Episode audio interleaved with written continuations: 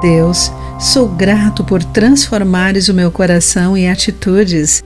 Ajuda-me a aprender de ti com humildade. Olá, amigo do Pão Diário, muito bem-vindo à nossa mensagem de esperança e encorajamento do dia. Hoje lerei o texto de David Roper com o título Não Precisa Forçar a Barra. Meu pai e eu Costumávamos derrubar árvores e cortá-las com um serrote de duas pontas. Sendo jovem e forte, eu tentava forçar a serra no corte. Não force, deixe a serra fazer o trabalho, dizia meu pai. Penso nas palavras de Paulo em Filipenses, capítulo 2, versículo 13. Deus está agindo em vocês.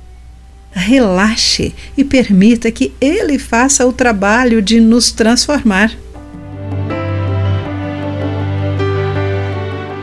C.S. Lewis disse que o crescimento é muito mais do que ler e realizar o que Cristo disse. Ele explicou: Cristo é uma pessoa real e está agindo em seu favor, transformando-o gradual e permanentemente em um novo pequeno Cristo. Um ser que compartilha de seu poder, alegria, conhecimento e eternidade. Deus está nesse processo hoje Sente-se aos pés de Jesus e observe o que ele tem a lhe dizer. Ore, mantenha-se firme no amor de Deus, de acordo com Judas capítulo 1, versículo 21. Lembre-se o dia inteiro de que você lhe pertence. Descanse na certeza de que ele está gradualmente o transformando. Mas não devemos ter fome e sede de justiça? Você pergunta. Imagine uma criança pequena tentando pegar um presente no alto de uma prateleira, com os olhos brilhando de vontade. Seu pai, percebendo isso, lhe alcança o presente.